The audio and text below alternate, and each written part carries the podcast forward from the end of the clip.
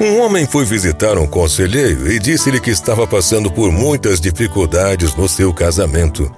Disse para o conselheiro que já não estava mais amando a sua mulher e que estava pensando seriamente na separação. O sábio o escutou, olhou bem nos seus olhos e lhe disse: Ame-a. O homem retrucou, mas eu já não sinto nada por ela. Ame-a, disse outra vez o conselheiro. Diante do desconcerto do homem, depois de um breve silêncio, o conselheiro lhe disse: Amar é uma decisão, é dedicação, é entrega, é ação. Portanto, para amar é preciso apenas tomar uma decisão.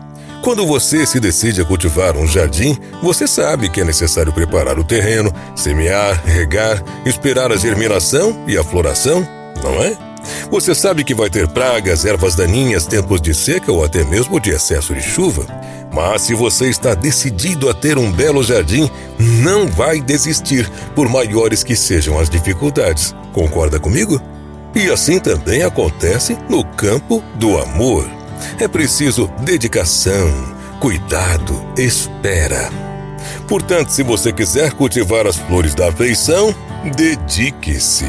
Ame seu par. Aceite-o, aceite-a. Valorize-o, valorize-a. Respeite-o, respeite-a. Dê afeto e ternura, admiração e compreensão. Isso é tudo. Apenas ame.